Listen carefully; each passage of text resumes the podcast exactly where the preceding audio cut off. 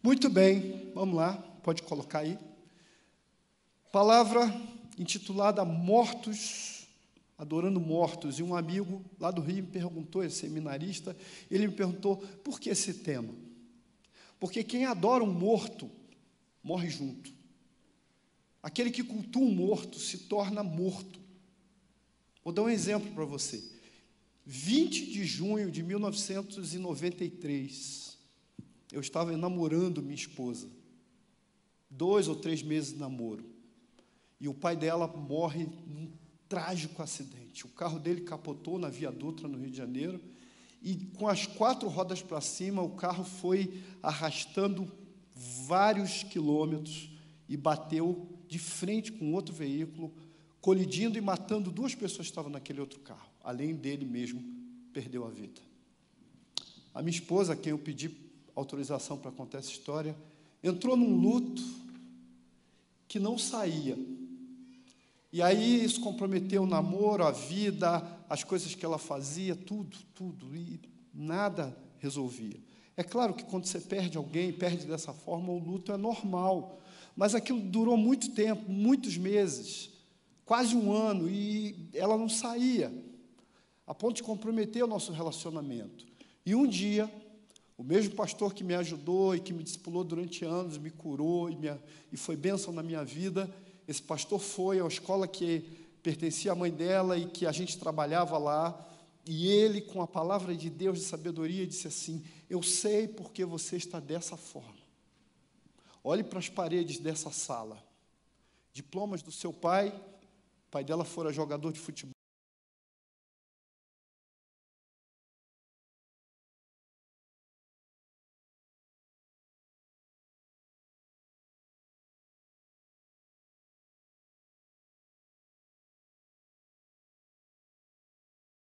E ela foi curada, porque ela estava cultuando a morte. Muitas pessoas cultuam a morte, e nós temos direito de escolher aquilo que cultuamos, mas isso traz consequências. Lá em 1 Reis 18, 21, Elias chegou para o povo e disse assim: Até quando vocês vão cochear entre dois pensamentos? Se o Senhor é Deus, seguiu, mas se Baal, seguiu. Porém, o povo ficou em silêncio.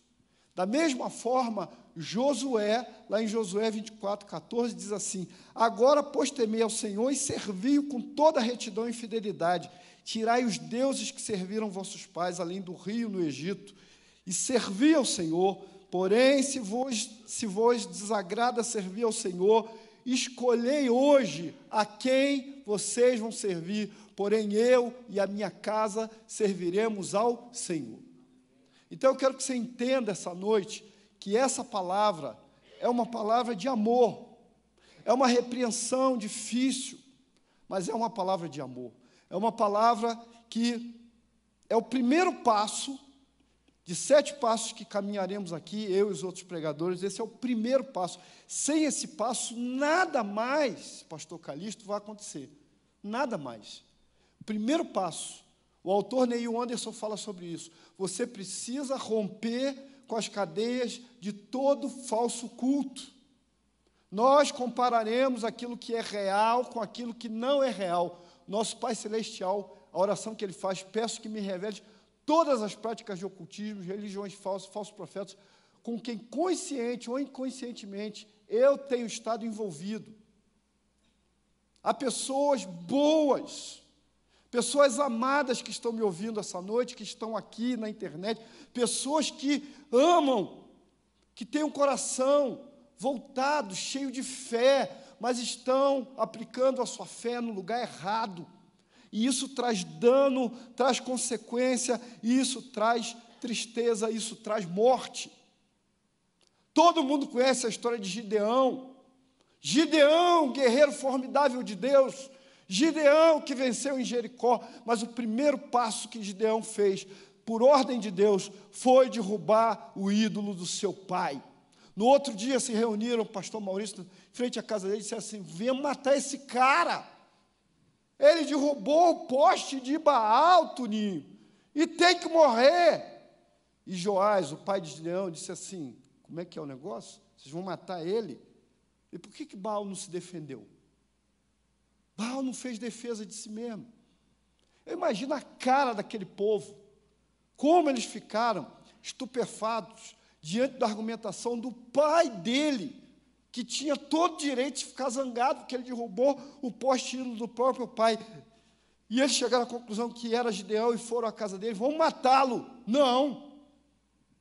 Se Baal é Deus, está lá em Juízes. Se Baal é Deus, que ele se defenda.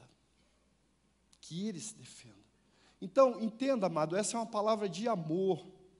Essa é uma palavra de gente que ama.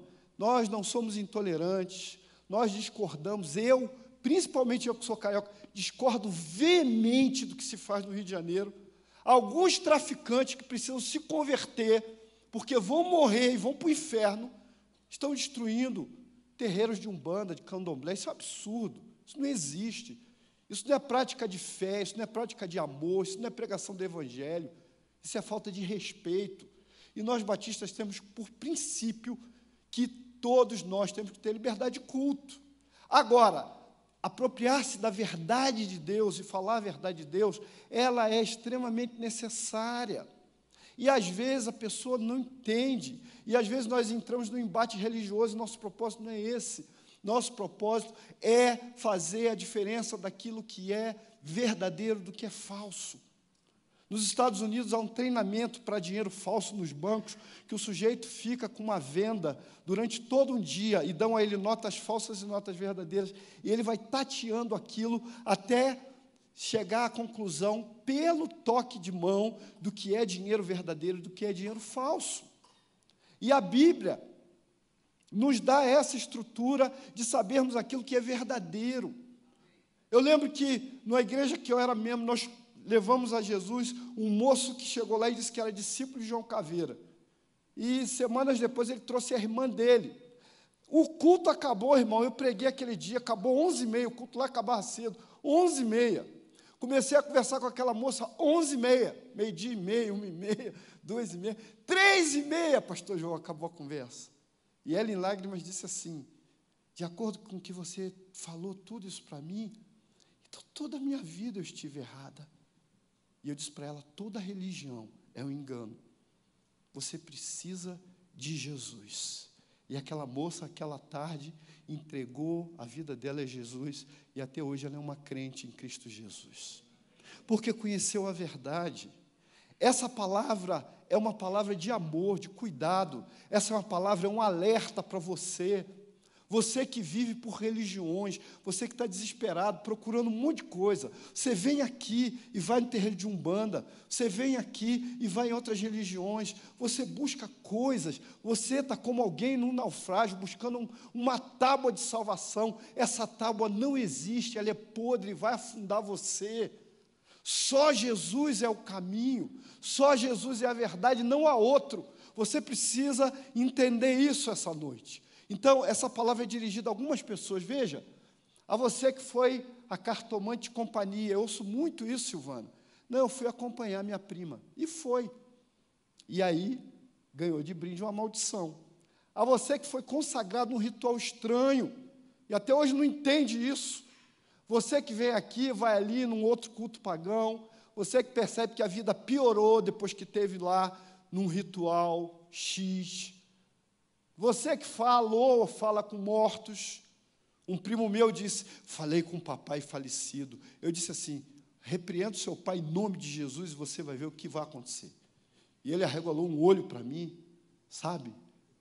Falei: Repreenda. Quando for seu pai, você fala assim: Eu te repreendo em nome de Jesus, papai. Você vai ver, o seu pai vai manifestar para você quem ele realmente é. Então, você que leu mão e teve uma surpresa, você que ouve vozes ou vê vultos, você que fez simpatia para o amor, você que ama o seu anjo da guarda. Uma senhora essa semana, coitada, tomara que ela esteja me assistindo, eu pedi para ela assistir. Ela falou assim: Feliz dia do anjo da guarda. Eu ouvi no celular, não sabia quem era. Disse assim, querida, só creio no Senhor Jesus Cristo.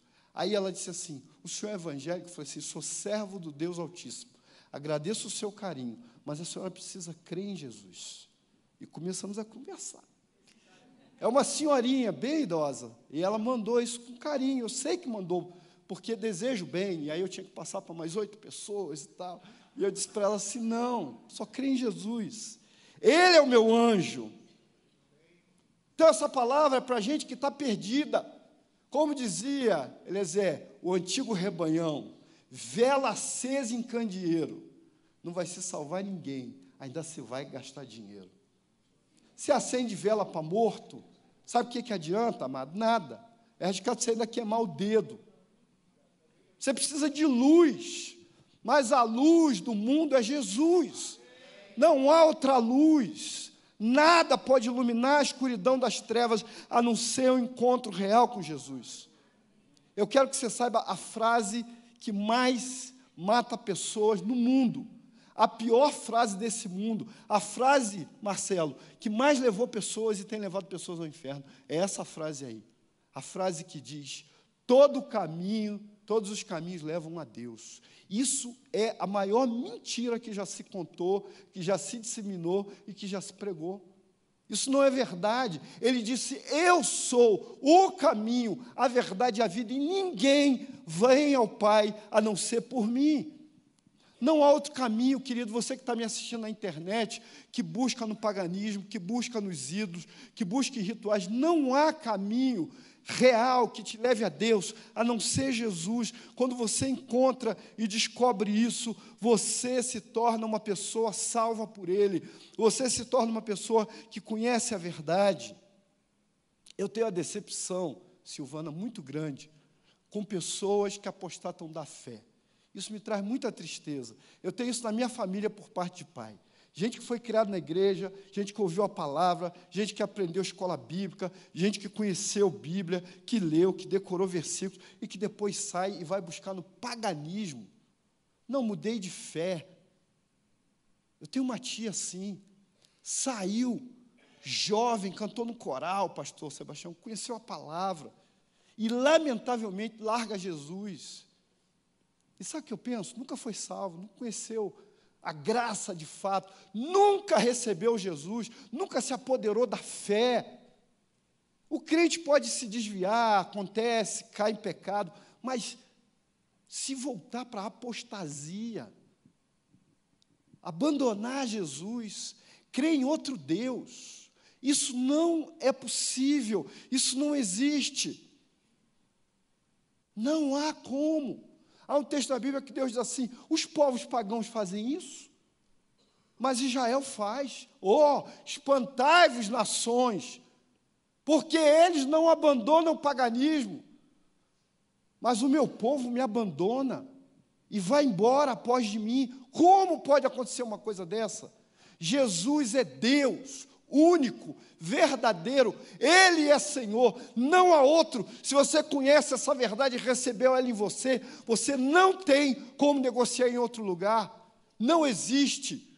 E eu não estou falando de igreja batista, eu estou falando de fé em Jesus, seja aqui na Indonésia, em Taiwan, seja onde for.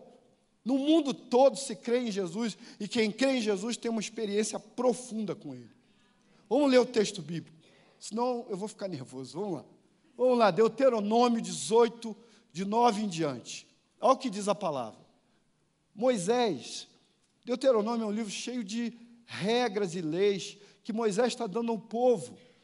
Depois da saída do Egito, há uma ideia de agora estabelecer bases para o povo. E Deuteronômio é isso, é um compêndio de segurança. E lá tem coisa para os levitas, Lá tem coisa para falsos profetas, dentro do povo de Deus. Nesse mesmo capítulo, se você continuar lendo depois, você vai ver que o profeta que profetiza, Karine diz que vai acontecer. Não acontece, a Bíblia diz assim, ainda o nome 18 diz assim: olha, com tal profeta profetizou com vaidade, não foi eu que falei. Mas o texto aí diz assim: quando entrares na terra que o Senhor teu Deus te der, não aprenderás a fazer conforme as abominações daquelas nações. Entre ti, ou seja, entre o povo, não se achará quem faça passar pelo fogo seu filho ou sua filha, nem adivinhador, nem prognosticador, nem agoreiro, nem feiticeiro, nem encantador, nem quem consulte um espírito adivinhador, nem mágico, nem quem consulte os mortos, pois todo aquele que faz tal coisa é abominação ao Senhor, e por essas abominações o Senhor teu Deus os lança fora diante de ti. Deus vai vomitar você, se você se comprometer com idolatria e feitiçaria, é isso que a Bíblia está dizendo. Esse termo Abominação tem relação com vômito, com nojo, repugnância.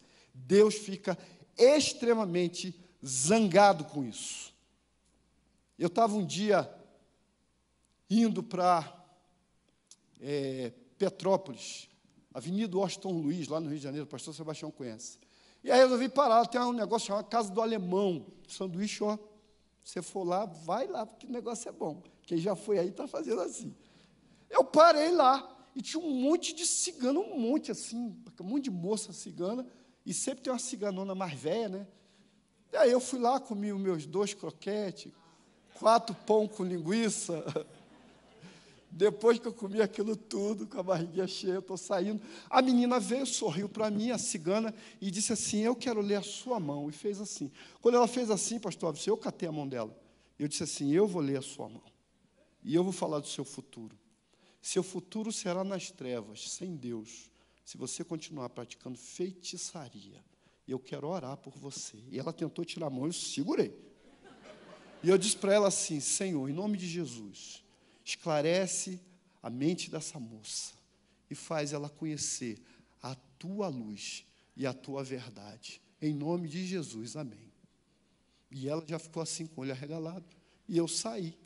Quando cheguei lá no carro, que eu estou abrindo a porta do carro, eu olhei para lá, e aí a cigana, pastor João, a mais velhona, né? Ela estava sentada no chão e a véia assim, ó, ó, aquele lá, devia estar falando assim, você não podia ouvir aquele gordo barbudo, porque você é que tinha que ter autoridade sobre ele, não ele sobre você. Gente, não se permita de jeito nenhum participar de nada disso. O termo bíblico aí é Eba. Vamos lá. Tu Eba é o termo hebraico para abominação. Esse termo fala de repugnância. Para você ter ideia, esse termo hebraico, ele tem relação com o nojo da menstruação que havia. É claro que a menstruação hoje é um negócio chique, né? Tem propaganda bonita, né? O pessoal bota aquele negócio bacana, chique cheiroso, tudo bacana. Mas lá não, o negócio era imundão. E a mulher menstruada era considerada imunda nessa cultura. Então é um negócio assim, está menstruada, fica lá fora, lá longe do arraial, está suja. E esse termo tem relação com esse nojo disso. Isso é muito sério. Deus abomina a idolatria. Deus não gosta de idolatria. Deus rejeita a idolatria.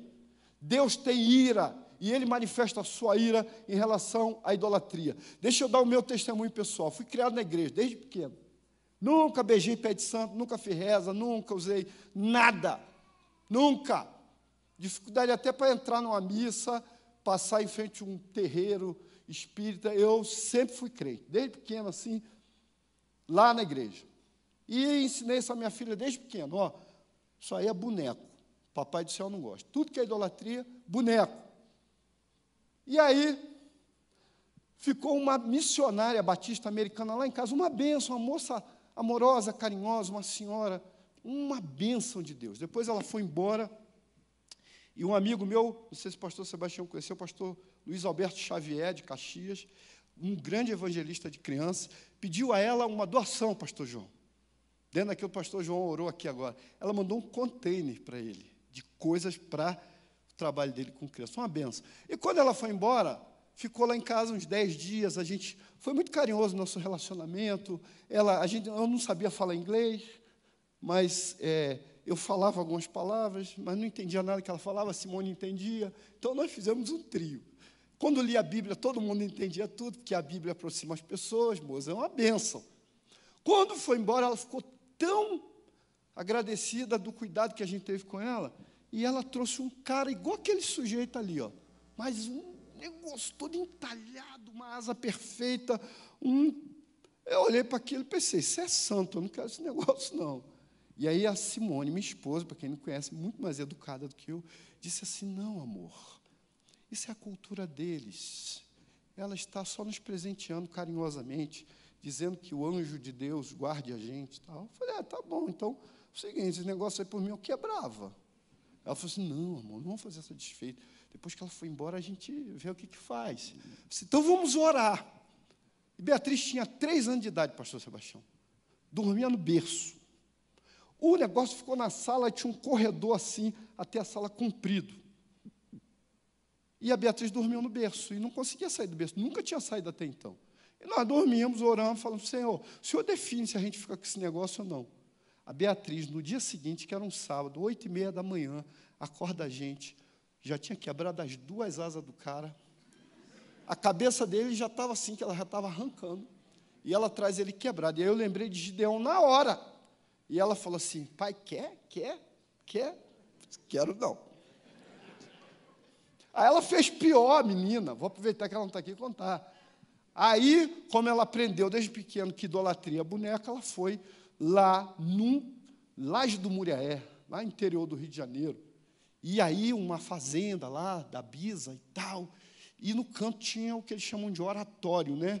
Com os santinhos. Almoço, a mesa, né? Você já viu almoço de mineiro e de capixaba, né? Mais de 20 pessoas na mesa. A Bia vai lá com os quatro aninhos, abre assim, ó, oh, papai, boneco, papai do céu não gosta. Pensa a família toda olhando para a nossa cara. E eu, ai meu Deus. Mas falou a verdade. Então, é muito sério isso, gente. Idolatria é algo que Deus não aceita. Existe uma palavra clara quanto a isso não terás outros deuses diante de mim, não farás a imagem de escultura. Ah, nós veneramos. Você venera aquilo que Deus falou para nem fazer. Se você faz, é porque você já quebrou o primeiro princípio, que era não ter outros deuses diante do Senhor. Sabe por que, que Deus tem ódio, Tuninho, da idolatria e da feitiçaria? Porque esse pecado de idolatria e feitiçaria tem relação com infidelidade.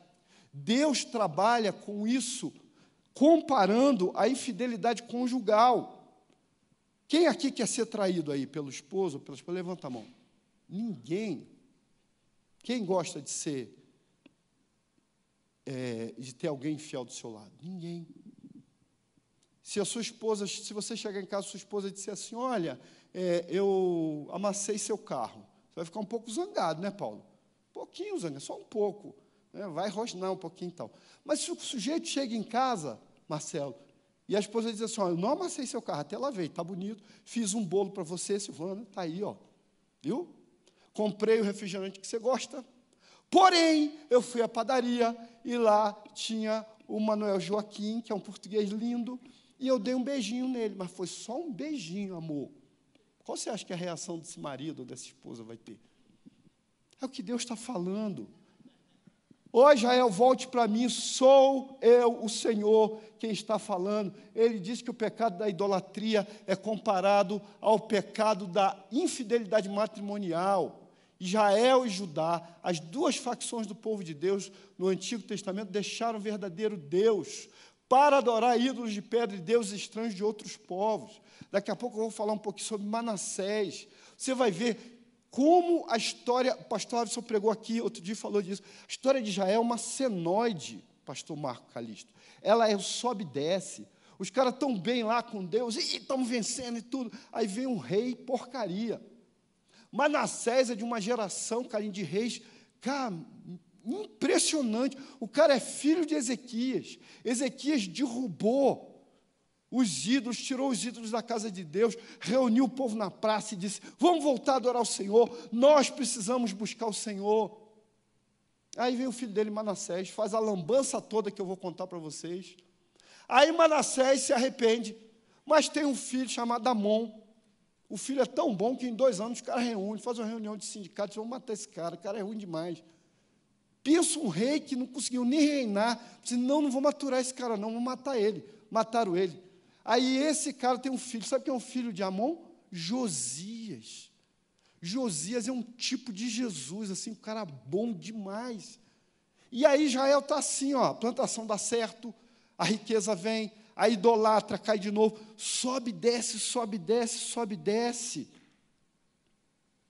Deus se mostra irado com a idolatria. Lá em Jeremias há uma palavra. Essa daí é um, um dos ídolos, chamado de Rainha dos Céus. E Deus fala para Jeremias assim: ó, para de orar por esse povo. Não ora, não, porque eu não vou atender. Você vê o que, que eles estão fazendo? Os filhos, olha o que ele diz: apanham a lenha, os pais acendem o fogo, as mulheres preparam massa para fazerem bolo à rainha dos céus e oferecem libações a outros deuses. Essa rainha dos céus não é Maria. Nem Maria que é adorada é Maria. Na verdade, há uma adoração ao espírito e que se camufla com nomes de boas pessoas.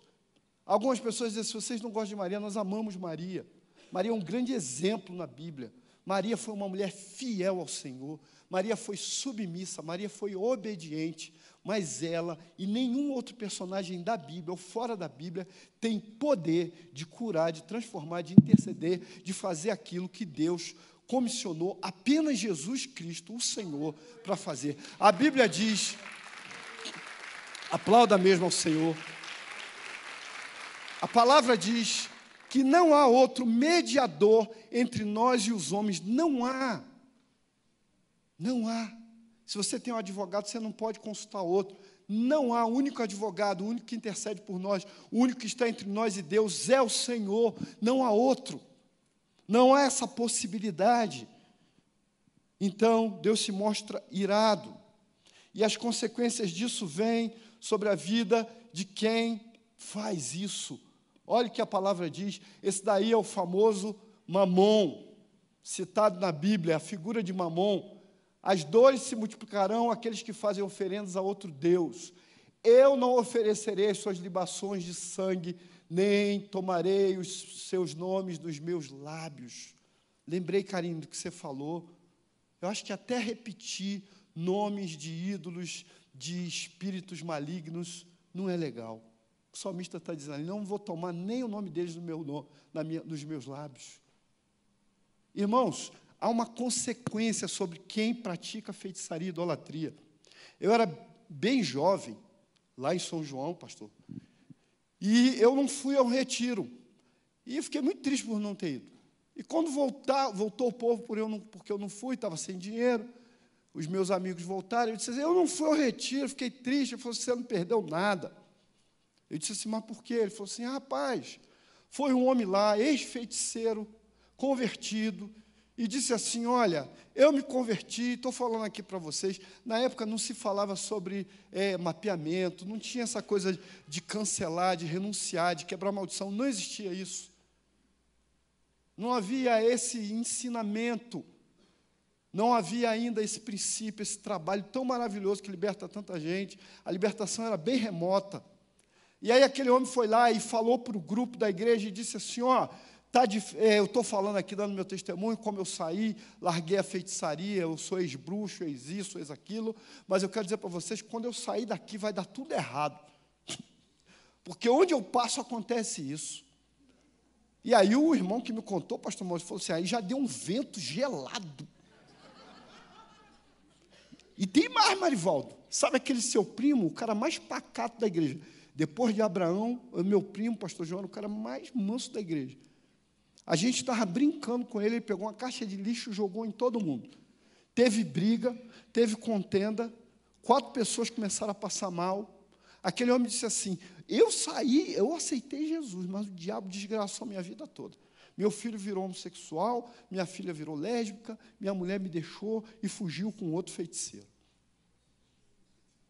Pensei assim, era melhor não ter ido dar esse testemunho, né?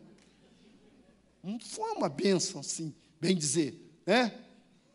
Então, há consequências sobre aquele que busca a feitiçaria e a idolatria. A gente aprende na teologia, né, Toninho, que quando uma coisa é repetida, principalmente no Velho Testamento, é porque ela é muito importante. E o Salmo 115, o 135, tem exatamente a mesma mensagem, Paulo.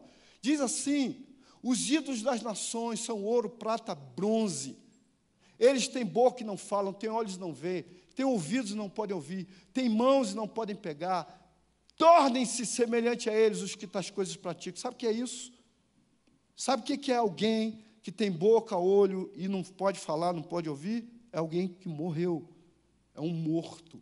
É só um corpo morto. Deus está dizendo que vão morrer. E eu já vi muita gente ferida por causa de idolatria. Há muitos anos atrás, uma moça, uma senhora que eu atendia numa igreja, tinha a pele toda ferida. E ela disse que tomou banho, esses banhos de erva, de benzimento, e que depois disso a pele dela nunca mais teve jeito. E eu levei ela naquela época, eu estava aprendendo ainda sobre mapeamento, eu sabia pelo menos que tinha que renunciar. Eu disse: vamos orar, pedir perdão a Deus. E aí eu, jovem, né, nem seminarista era, não queria muito. Na semana que vem eu trago uma pomada para a senhora que é boa. E aí na semana seguinte eu esqueci a pomada, porque eu também sou sanguíneo. E aí eu fui atender ela e disse assim: Eu esqueci de trazer a pomada. Ela falou assim: Meu irmão, não precisa. E ela levantou a blusa, pastor João, e tudo estava secando.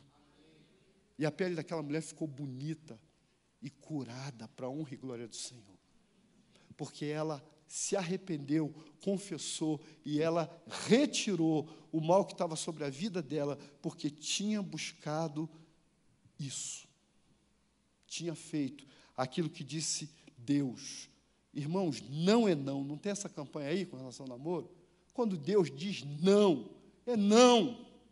O texto diz: não façam ídolos, nem imagens, nem colunas sagradas para vocês, não coloque nenhuma pedra esculpida em sua terra para curvar-se diante dela. Eu sou o Senhor, o Deus de vocês. Por isso nós cantamos aqui, é um doce espírito. Ele é espírito, você sente a sua presença, ele te faz arrepiar, ele te leva ao choro, ele fala ao teu coração, ele ministra, ele governa a tua célula, ele governa os teus neurônios, mas ele não pode ser tocado, ele não está aqui, você não consegue vê-lo visivelmente. Deus não está na pedra, Ele não está na montanha, Ele não está na natureza, Ele não emana de nada, Ele não habita em, mão, em templos construídos por mãos de homens. Deus é o Senhor, Ele é Deus. E Ele disse para a mulher: importa que aqueles que o adorem, o adoram em espírito e em verdade. Não há como você achar que Deus emana de objetos da natureza, de animais. Ele não dá o seu louvor a outro, diz a palavra de Deus. Ele diz, na sua palavra, eu sou o Senhor, este é o meu nome, a minha glória, pois a outro não darei, nem o meu louvor, a imagem de escultura. Ele é o Senhor, amado. E ele requer para ele adoração. Uma vez eu estava evangelizando na rua, um homem me parou e falou assim: parou, ele estava numa mesa com mais pessoas bebendo. Ele disse assim: É, esse seu Deus é muito egoísta mesmo, né? Ele quer adoração só para ele. E aí eu disse assim: Não, ele não é egoísta, não, ele é Deus. E todo mundo riu da cara daquele homem. E falou assim: Ah, podia ficar sem essa. Esse homem não tinha entendimento que era Deus e deixou o diabo usar ele no momento que evangelizar para dizer isso. Ele é egoísta, ele quer adoração só para ele. Não, ele não é egoísta, ele é Deus. Único. Um autor escreveu para a seita Testemunha de Jeová, e ele diz uma coisa interessante, ele diz assim: há duas coisas que você precisa saber sobre Deus. Primeiro, ele é único. Segundo, ele não é você. Ele é único. O único soberano, altíssimo. Ele é o Senhor, a sua glória enche toda a terra. Então não há espaço para eu tentar colocá-lo numa pequena estátua, imagem ou em qualquer símbolo ou, ou pintura. Não! Ele é Deus. Mas houve um homem que quebrou todos os princípios, esse homem foi Manassés. Todos os princípios do texto que nós lemos, Manassés fez uma lambança, hein, pastor? Você estava lendo sobre ele, lembro de você. Não porque você fez lambança, mas porque eu sei que você gosta desses caras do, do Velho Testamento. O Manassés, ele foi um cara que ele acabou com tudo. Ele destruiu tudo, fechou a loja e foi embora. O cara sacrificou os filhos a Moloque. O cara era louco completamente. O cara pegou o templo de Deus, que Deus tinha dito a Davi e ao seu filho Salomão: Eu habitarei naquele lugar eternamente. Ele pegou, botou lá Azera ou Azerá, uma deusa, e começou a cultuar. E achou que ia ficar tudo bem. Fez aliança com a Síria, que Deus disse para não fazer. E a Síria vai, invade, toma e leva ele com argolas pelo nariz, como um cachorro. Não se matava o rei. O rei que a gente dominava, se uma nação dominava a outra, pegava o rei para ele ser como um troféu da minha vitória. Olha o que diz: ele tornou a edificar os altos que Ezequiel, seu pai, tinha destruído, levantou altares a Baal, fez um bosque, o que fizera Cabe, rei de Israel, e se inclinou diante de todo o exército dos céus e o serviu. O cara virou louco completamente. E mais, havia um Deus chamado Moloque, que a palavra de Deus é, condenou Desde o princípio foi condenado qualquer adoração a Moloque. Moloque era um deus de metal, como está ali na figura, com os braços estendidos, havia uma fogueira e se colocava crianças ali. Todo aborto que se faz é um culto a Moloque. E Moloque era um Deus que recebia o sangue de crianças. Olha o que diz Levítico 18, 21: Da tua descendência não darás nenhum para fazer passar pelo fogo perante Moloque, e não profanarás o nome do teu Deus, eu sou o Senhor. Uma vez, evangelizando numa escola, fomos fazer, é, fizemos um boneco de Moloque para dar aula para as crianças, para ensinar sobre essa coisa de culto a Moloque e tal. Um monte de crianças começou a passar mal. E uma irmã teve uma revelação, Silvano, e falou assim: por causa daquilo que está lá. As crianças estavam em casa passando mal e as mães começaram a ligar para a escola: a criança está passando mal, está passando mal. Nós tivemos que ir lá e queimar o boneco. A intenção era a melhor possível de evangelizar, mas aquilo causou dano e nós precisamos queimar aquele negócio. E o Manassés pega os filhos e sacrifica para esse troço aí. E mata os próprios filhos. Esse cara era doido. Até fez passar a seu filho pelo fogo, adivinhava pelas nuvens, era agoreiro, ordenou adivinhos e feiticeiros, prosseguiu em fazer o que era mal aos olhos do Senhor, para provocar a ira. E aí esse homem agora vai preso, humilhado, e começa a sofrer. Mas você talvez esteja perguntando: por que as pessoas idolatram? Há pelo menos três motivos que levam pessoas à idolatria e à feitiçaria. O primeiro, crê que a adoração a vários deuses é superior à adoração ao único Deus. Sabe aquele negócio? Se um santo não resolver, outro resolve. O cara, não, aqui não dá, aqui dá certo, mas eu vou em outro. Eu já atendi uma mulher que estava indo para a igreja, e anos depois eu soube que ela voltou para a feitiçaria. Ela dizia assim: minha irmã está lá, os crentes vão lá. Sai do culto, vão lá. E sabe o que, que eles dizem? Que lá é mais rápido. Então tem que dar um jeito. Os ídolos não exigem a obediência que o Deus de Israel exige. Ser crente não é fácil, não. Tinha uma música no passado que dizia: servir a Cristo não é sacrifício, é sacrifício sim. Você precisa abrir mão de si mesmo para servir a Jesus plenamente. Porque se você deixar por conta da sua carne, você vai embora. O terceiro, Idolatria e feitiçaria benefícios materiais, físicos e temporários. Na idolatria, o Deus é você. Por isso que lá em Samuel diz que o pecado de desobediência e o porfiar é semelhante ao pecado de feitiçaria. Sabe por quê? Porque aqui quem manda é o Senhor. Pastor Sebastião é o ajudante dele, mas quem manda mesmo é Deus, ele sabe disso. É Jesus que governa a igreja do Senhor. Lá na feitiçaria você é o poderoso. Pensa aí. Oh, eu sou o babalorixá, não sei das contas. Eu sou o cara. O seu ídolo, você pega o seu ídolo e leva para onde você quiser. Você já viu? E nem se defender, ele se defende. Então, é muito mais fácil eu buscar um caminho espaçoso e largo da feitiçaria da idolatria e achar que as coisas vão resolver num passe mágica. Não vão. Não vão. A palavra de Deus diz, o versículo que eu mais gosto dessa coisa de mapeamento, tudo é esse aí. Paulo diz claramente, mas o que digo que o ídolo é alguma coisa, ou que o sacrifício ao ídolo é alguma coisa, Antes eu digo que as coisas que eles sacrificam é a demônios que sacrificam. Ou seja, o ídolo nada é, mas quando você vem adorar o ídolo, por trás dele, um demônio recebe a sua adoração, porque você está vivendo em desobediência ao Senhor. E a tua desobediência terá consequências eternas, se você não se arrepender e se você não renunciar a isso. Eu tenho certeza que falo para pessoas na internet aqui, que já foram lá, que já buscaram e que viram as coisas degringolar na sua vida. E eu quero encerrar e fechar isso, dizendo para você que há possibilidade de libertação. Às vezes a pessoa não acredita em libertação. Às vezes a pessoa não crê que Jesus pode perdoar os seus pecados. A história mais forte que eu já tive com isso, eu tinha um amigo evangelista que era doido, mais doido que eu. E a gente tinha vindo de juiz de fora, tinha evangelizado os morros, jovens com o nariz sujo de cocaína, a gente foi na boca de fumo e a gente voltou no gás. E aí eu marquei uma reunião com ele, pensa, reunião de evangelismo da igreja, duas pessoas, eu e ele. E aí ele tinha um Corcel 2, pastor Sebastião, com a mala toda afundada, porque tinha um batido. E aí ele chega lá atrasadão e diz assim: o inimigo estava furioso, a PM me parou na blitz. Eu falei, inimigo não, cara, esse carro aí.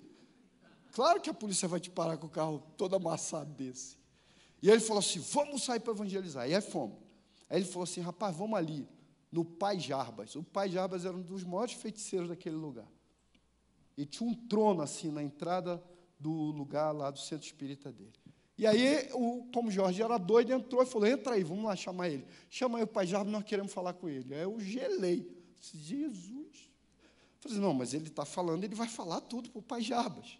E aí o moço veio, muito simpático, muito educado. E aí eu olhei para o Jorge esperei ele falar. E ele virou para mim e falou assim: fala aí. e aí eu falei assim: vou falar aquilo, né, Rebeca, que eu aprendi desde pequeno. Eu falei assim: olha Jarbas, eu quero dizer para você que Jesus Cristo ama você, pode transformar a sua vida e libertar de você de toda a opressão que você vive. E aquele moço me ouviu atentamente, abaixou a cabeça e disse assim: É, eu sei, mas talvez para mim não haja mais jeito. E eu fiquei impressionado com a resposta dele. Fomos embora. Anos depois eu soube que ele adoeceu muito, teve um câncer terrível e morrendo do hospital. Crentes foram lá, pregaram a mesma mensagem que eu preguei. E ele disse a mesma resposta: para mim não tem mais jeito. Você acha que tinha jeito para ele? Tinha, mas ele não creu. Hoje há um túmulo lá que é visitado e frequentado desse moço. Porque ele não creu no nome de Jesus. Mas havia jeito para ele. Há jeito para qualquer um. Você que é satanista e está ouvindo, você pode se arrepender, largar essa prática. Você que é ameaçado por espíritos malignos, você pode ser liberto deles. Há poder no nome de Jesus. Ninguém pode com ele.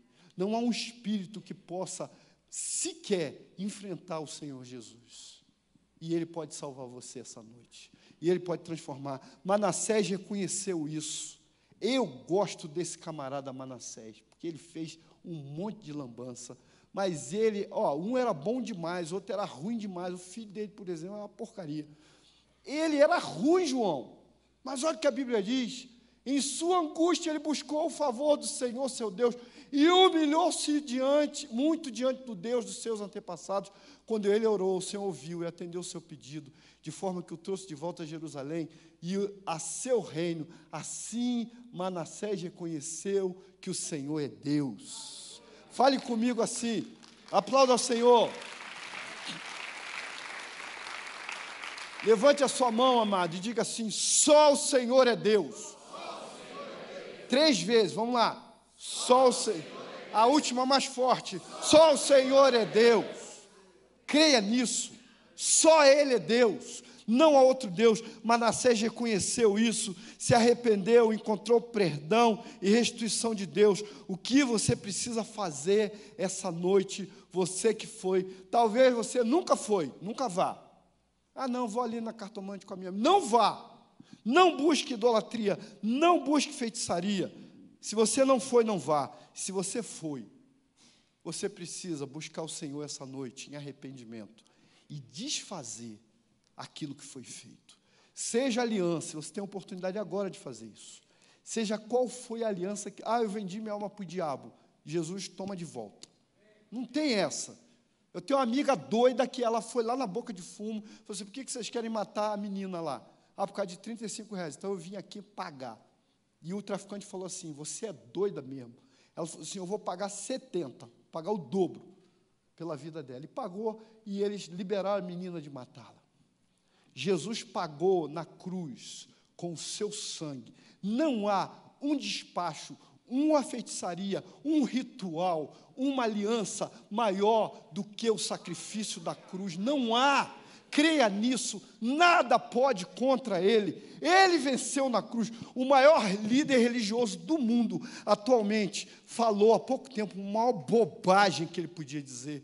Disse que a Bíblia é a história do fracasso de Deus tolo. A Bíblia é a história da vitória da cruz em Cristo Jesus. Ele é Senhor.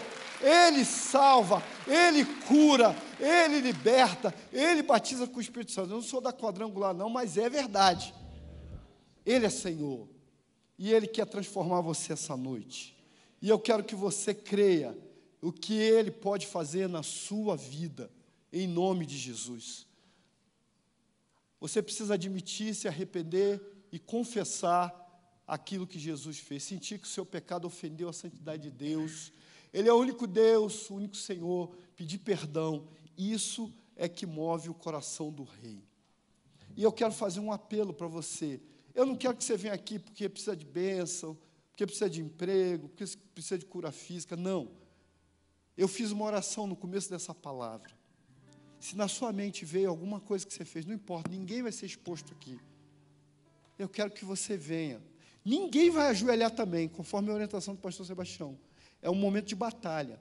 Você vai vir aqui na frente e você vai estar dizendo: Senhor, eu vim confessar, eu vim te pedir perdão, porque algum dia eu me assentei com demônios, algum dia eu cultuei o que eu não deveria cultuar.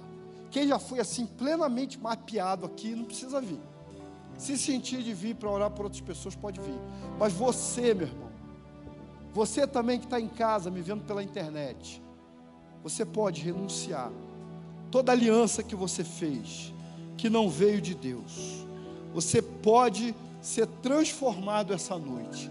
Adore o Senhor, Ele é o único Deus, nós declaramos isso. Foi para isso que você foi criado. Adorar o único digno, santo, puro e verdadeiro Deus. Nós vamos renunciar o que nós já nos envolvemos, o que nós buscamos. Nós precisamos do Senhor. Há coisas malignas na cultura brasileira a Simone, cantora, cantava uma música que dizia assim: A cigana leu o meu destino, eu sonhei. Bola de cristal, jogo de búzios, cartomancia. Eu sempre perguntei o que será amanhã, como vai ser meu destino. Já desfolhei o mal me quer, leio mensagem zodiacal e realejo diz. E eu serei feliz, sempre feliz, como será o amanhã. Responda quem puder. No fim da música, ela diz a única frase que presta: ela diz assim: Só Deus sabe como será o amanhã. Só Ele. Nenhum espírito pode dominar sobre a tua vida, porque é o espírito maior que é do nosso Senhor Jesus e Ele quer curar você. Lá em Atos capítulo 19, 18, diz que homens vinham trazendo os seus livros de arte mágica, a grande renúncia, pastor João. E eles juntaram milhares de denários mil peças de prata. Um pastor americano fez a conta e disse que tinha de livros e de feitiçaria 10 mil dólares. Pensa isso. Quase 50 mil reais de livros queimados numa praça. Para quem não acredita em renúncia. Mas você essa noite pode renunciar ao que você buscou e que você sabe, o Espírito Santo está aí na tua mente, no teu coração, desde o começo revelando, isso te fez mal, mas você veio hoje aqui para isso ser quebrado, isso vai ser desfeito agora, na sua vida, você vai deixar isso no altar. Eu estava orando por você em casa antes dessa palavra, e Deus falou: diga para eles, se tem na carteira uma imagem de um santinho, uma medalhinha, como o pastor Sebastião falou, você vai deixar aqui, nós vamos queimar isso em nome de Jesus. Vamos ficar em pé. Você pode vir pastor Sebastião vai estar aqui. Ele vai ajudar você nessa oração. Venha, Se tem alguma coisa no teu bolso, alguma coisa que não pertence ao Senhor, que você buscou, você vai deixar aqui hoje. Acabou o domínio do diabo na tua vida, termina hoje. A opressão termina agora. É o fim. Não importa o que você aliançou, essa aliança vai ser desfeita hoje. O contrato é rasgado agora. Há um novo contrato para ser feito com Jesus, o Senhor. Seja qual for o paganismo, a feitiçaria, a idolatria que você se envolveu, hoje é dia de deixar isso fora e de dizer: Senhor, eu não quero mais. Se você já foi liberto e quiser vir, ficar junto com essas pessoas e orar por elas, venha também. O Senhor é Deus. A palavra diz: para isso se manifestou o Filho de Deus, para desfazer as obras do diabo. Ele vai desfazer hoje na tua vida, em nome de Jesus. Irmãos queridos, a Bíblia é a verdade. Tudo que foi pregado aqui está na Bíblia como práticas abomináveis a Deus e diante dele. As pessoas que ensinam todas essas práticas, elas também têm a Bíblia, mas elas não conhecem a Bíblia. Por isso Jesus disse: Conhecereis a verdade, e a verdade vos libertará. Muitas pessoas são sinceras. Vocês que se envolveram com essas práticas, fizeram com sinceridade, fizeram com amor, fizeram porque acreditaram e muitos ainda acreditam. Então, longe de nós estar aqui para desonrar vocês na fé, não é nada disso. Ao contrário, honrar vocês é trazer luz e verdade. Hoje vocês estão conhecendo a verdade. Deus está dizendo assim: Eis que coloco diante de vós o caminho da vida e o caminho da morte. Escolhei, pois, a vida e vivei. Eis que coloco diante de vós a bênção e a maldição. Escolhei a bênção. Então eu quero desafiar cada um aqui a repetir comigo: Eu me cubro com o poder do sangue de Jesus, e eu declaro que Jesus Cristo é o único Deus verdadeiro, é o único Senhor, e eu o confesso como Senhor absoluto, único da minha vida. Eu renuncio todos os ídolos, todas as imagens e todas as suas práticas que eu pratiquei desde a minha infância, na minha família, na minha religião. Eu renuncio e eu peço perdão. Senhor Jesus, eu peço perdão por todas as palavras que eu proferi em lugares considerados sagrados, santos, todas as palavras, invocações, alianças que eu fiz aos santos e aos ídolos, eu peço perdão e eu renuncio todas essas práticas. A partir de hoje, Jesus é o único Senhor da minha vida. Por isso, agora, eu peço, Senhor Jesus, entre no meu coração e me cela com o teu Espírito Santo, porque a partir de hoje eu quero viver debaixo da verdade, para te glorificar e exaltar o teu santo nome. Eu faço essa oração, eu faço essa renúncia em nome de Jesus. Amém. Olha para mim um instantinho. Tem uma coisa importante. Vocês ouviram o pastor Marivaldo dizer que aquele ex-bruxo diz que toda vez ele, todo lugar que ele ia, ficava uma confusão. Porque às vezes a pessoa, a semelhança de um viciado que devia 5, 10 mil reais lá na boca de fumo. E aí ele falou assim: Não, agora não vou mais cheirar, não vou mais fumar. Mas você esqueceu que tem uma dívida. Você esqueceu que tem uma dívida. Apareceu alguém, foi lá, pagou 70 reais. O traficante disse: está liberado.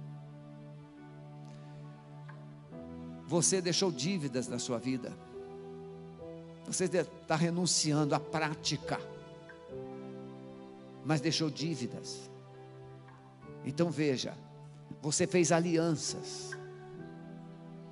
Quando nós entregamos a vida a Jesus, por isso que nós temos que fazer essas confissões e essas quebras. Aquele ex-bruxo, ele simplesmente abandonou, mas ele não confessou, ele não pediu perdão e ele não renunciou às práticas e nem quebrou as alianças que ele fez. Eu fui pastor de uma ovelha, uma mulher, que ela, no meu primeiro pastorado, eu lidava com libertação, e nós também não conhecíamos o mapeamento. E essa mulher estava na igreja, uma enfermeira, queridíssima, queridíssima. Ela é, tinha sido lésbica. Ela foi para a igreja, deixou todas essas práticas. Mas três anos depois que ela foi para a igreja, aquelas pessoas envolvidas nas práticas dela, ameaçaram ela: se você não voltar, os santos vão matar o seu filho. E ela disse: Pastor, eu tenho que voltar, senão vão matar meu filho. Eu falei assim: Não volte, porque Jesus não vai deixar eles tocar no seu filho. Mas se você acreditar neles, eles vão matar seu filho. E ela ficou muito com medo, porque mãe. Ela ficou com medo. E ela voltou para lá. Dois meses o filho morreu. Não acredite no diabo. Ele é mentiroso. Ele é o pai da mentira. Quando um demônio, um espírito dizer para você, eu vou fazer isso, você vai dizer assim para ele: não vai fazer, não, porque agora a minha vida pertence ao Senhor Jesus Cristo e Ele é maior do que você. Mas você, você tem medo porque você aprendeu que eles são fortes. Eu peço que você tenha paciência. Esse culto não termina essa hora, termina nove e meia. E nós vamos alinhar com os nossos pregadores. Precisa terminar nove e meia, porque eu sei que muita gente vai pegar ônibus. Mas eu preciso dizer isso hoje. Os demônios, eles ameaçam os espíritos ameaçam. A pessoa vem e faz uma oferenda para tirar um espírito mais fraco. Aí entra o espírito mais forte, vai pedir duas oferendas. Aí depois você começa a ter encrenca de novo. Aí vem uma outra oferenda para. Agora você tem que oferecer três oferendas para tirar aquele espírito. E aí vem um mais forte. Ou seja, o seu problema vai ficando pior. Eu sei o que eu estou falando não negocie com os espíritos. Você precisa tomar a palavra de Deus, com a palavra de Deus, beba a palavra de Deus e decida crer nela. Para terminar, um pai levou um menino a Jesus, aos discípulos de Jesus, Marcos 9. O menino estava endemoniado, o demônio jogava ele na água para matar, jogava no fogo. E esse pai levou. Jesus estava no monte da transfiguração e os discípulos que estavam ali embaixo não puderam resolver o problema. E quando Jesus desce do monte, ele pergunta assim: O que está acontecendo? E aí, o pai diz assim: Eu trouxe o meu filho, mas os teus discípulos não puderam fazer nada. Jesus disse: Ó geração incrédula, até quando eu estarei com vocês? Olha aí a fé. Mas aquele pai diz assim: Senhor, tenha misericórdia. Se tu podes fazer alguma coisa, me ajuda. Jesus disse: Se tu podes, tudo é possível que crê. Não é Jesus que pode ou não pode, é você. Jesus é Deus, Ele pode todas as coisas. A Bíblia diz que a Ele foi dado todo o poder. Você precisa crer nisso. Não há nenhum espirro no inferno sem autorização de Jesus. Então você precisa dizer para qualquer demônio: Jesus pode me guardar. Você acha que ele não teria me matado se ele pudesse? Já. Mas o magrinho aqui tem um Deus grande, que é poderoso. Então você vai dizer comigo agora assim: Senhor Jesus, eu me cubro com o teu sangue, que foi derramado na cruz, porque este sangue tem poder para me perdoar, me purificar e para me guardar. Mas eu agora confesso também que o teu nome é sobre todos, e eu vou invocar somente o teu nome, porque o nome de Jesus é maior do que todos os nomes. Amém? Então veja, você tem duas armas: o sangue que te protege, mas você tem o nome que faz você quebrar as barreiras e fazer o inimigo recuar. Então, quando o inimigo chegar, você fala assim: Senhor, eu me cubro com o teu sangue. Mas você olha para ele assim: agora você se afaste no nome de Jesus. E é, é por causa da hora, senão eu pregaria outro sermão agora. Se não fosse a hora, eu pregaria outro sermão. Agora, olhe para quem está do seu lado assim: é no nome de Jesus que nós vamos para casa, e nada vai se colocar no nosso caminho, porque aquele que me salvou é poderoso para me guardar até o final. Aleluia! Vão em paz, Deus abençoe.